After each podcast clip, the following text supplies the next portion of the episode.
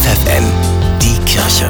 Nachgedacht. Die katholische Kirche muss moderner werden. Das wünschen sich viele Katholikinnen und Katholiken in ganz Deutschland. Und sie hoffen darauf, dass der Reformdialog Synodaler Weg entscheidend dazu beiträgt. Dass sich endlich etwas bewegt, denn dafür ist es höchste Zeit, sagt auch der Vorsitzende der Deutschen Bischofskonferenz Georg Betzing.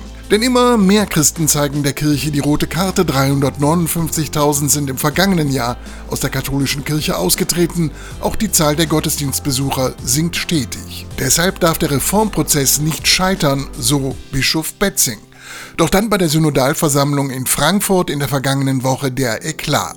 Es ging um ein Grundsatzpapier, das die verstaubte Sexualmoral der katholischen Kirche an die längst gelebte Realität anpassen sollte.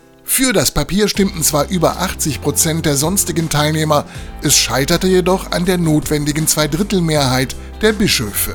Konkret von 33 Bischöfen stimmten 21 dagegen. Für den Fortschritt stimmten die Bischöfe von Osnabrück und Hildesheim. Der Hildesheimer Bischof Heiner Wilmer kritisierte deutlich seine konservativen Amtskollegen, die eine Erneuerung der Sexualmoral ablehnen. Denn er ist davon überzeugt, es kann nicht sein, dass durch die kirchliche Lehre Menschen verletzt oder diskriminiert werden. Wie gut, dass es auch solche Bischöfe gibt, die sich nach vorne bewegen und die Zeichen der Zeit nicht wie andere stur ignorieren. Bernhard Tups, FFN Kirchenredaktion.